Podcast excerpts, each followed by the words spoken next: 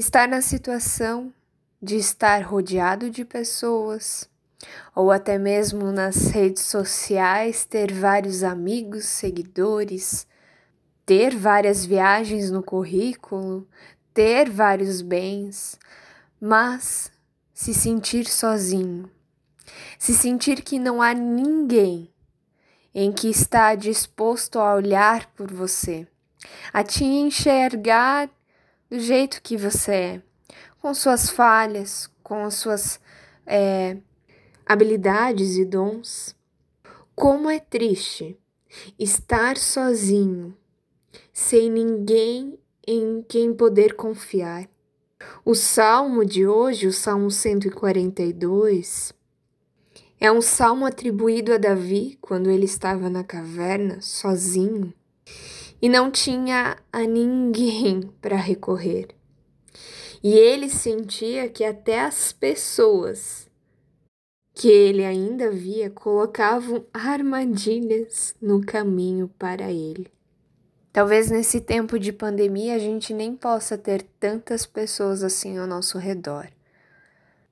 Mas muitas vezes somos carregados de uma forma tão imensa por alguns irmãos e irmãs da comunidade.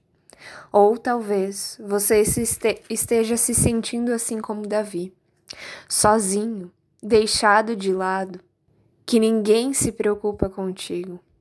E é interessante que Davi não se revolta contra as pessoas, mas ele traz a sua súplica, a sua queixa, a sua situação de lamento diante de Deus.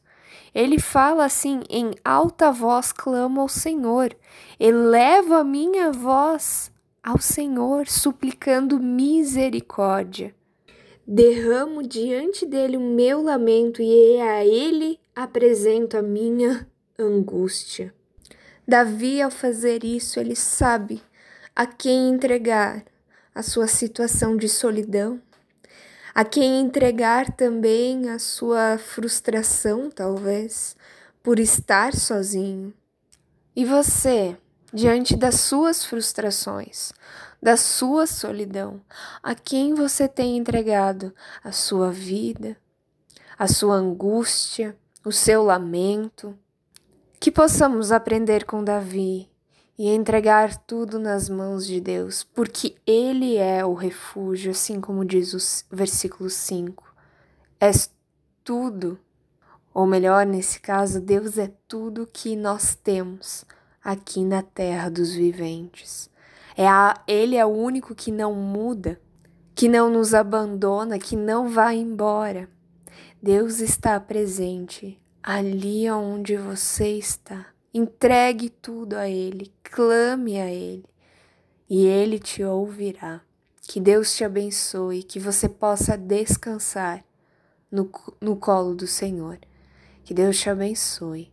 Amém. Meu nome é Kathleen Colbeck Schulzberno, sou missionária aqui em Garuva. E é um prazer estar com vocês nesta manhã, nesta meditação.